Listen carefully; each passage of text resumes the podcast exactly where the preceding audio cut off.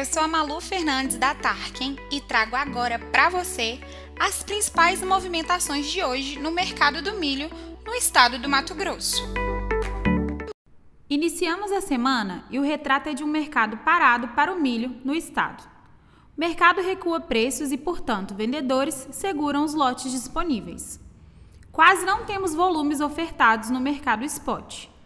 Para o mercado futuro, compradores seguem ofertando valores entre 70 e 75 reais.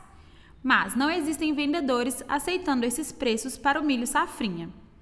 O IMEA lançou nota de que 99,92% das áreas destinadas à produção do milho safrinha já foram semeadas, superando a média histórica para a data.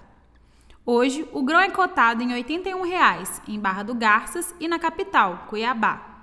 Em Canarana e em Rondolândia, o valor da cotação está em R$ 73,00, os valores mais baixos do estado.